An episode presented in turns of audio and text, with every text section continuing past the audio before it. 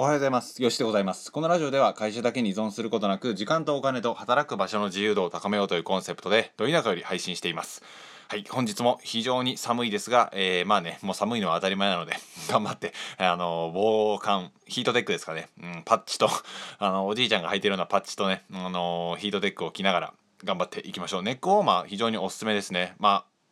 ダイソーとかだったら200円ぐらいでね、もっこもこのやつ売ってますので、黒でシックで200円なのでおすすめでございます。通勤通学ぜひご使用くださいませという風な感じで、今回はですね、前回、前々回ぐらいでお伝えしました、人が反応しやすいような発信の方法、お金、恋愛、そして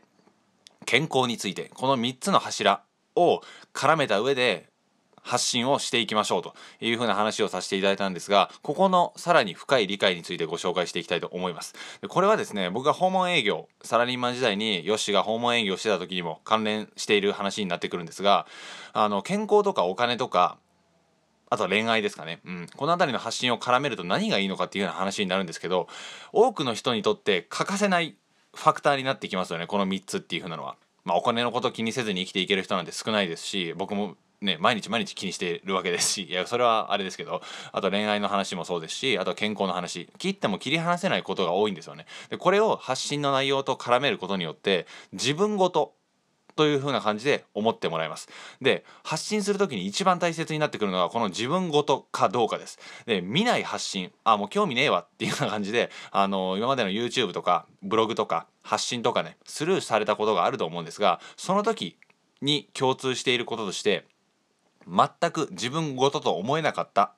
というふうなのが挙げられると思います。それぐらい僕たちは、まあ、情報がねたくさんあるわけですし、えー、もう生きてるだけでねとんでもない情報の数を毎日キャッチしているわけなので自分にとって興味がない情報つまり自分ごとと思えない情報に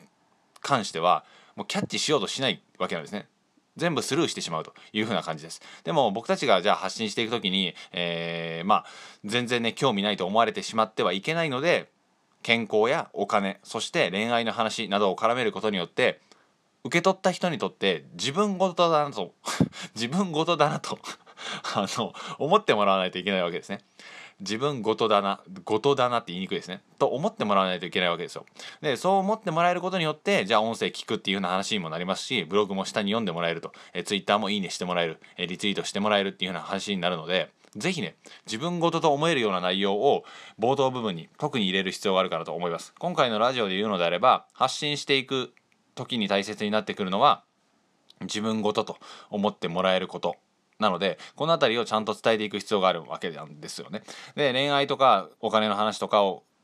健康の話とかもそうですけど自分ごとに思えるじゃないですか。うん、でそういった発信を絡め合わせていくんですよ。でその発信ツイッターで言うのであれば140文字の前半部分に多くの人がうなずくであろうこと、まあ、常識とかもそうですけどこういったところを盛り込んでいくわけです。例えばサラリーマンは安泰だ大手金融機関は特に勝ち組だなんて言われてきましたけどっていう風なのが多くの人がうなずく部分ですよね。ああ確かにな。うんうん。まあ大手金融機関だったら安全だろう安心だろう銀行だったら安全だよなみたいな感じのことを思いがちになるわけですよね。でそこでみんなの「うんうん」という承認、まあ、納得っていうのを得てからでも実は点々点なんですよねみたいな。えー、多くの人が思っていることとはまたちょっと違うけどもそこが核心部分自分のあのー、ていうか本音というか自分の結論になってくるわけですよね。でこれを盛り込むことによってあそうなんだ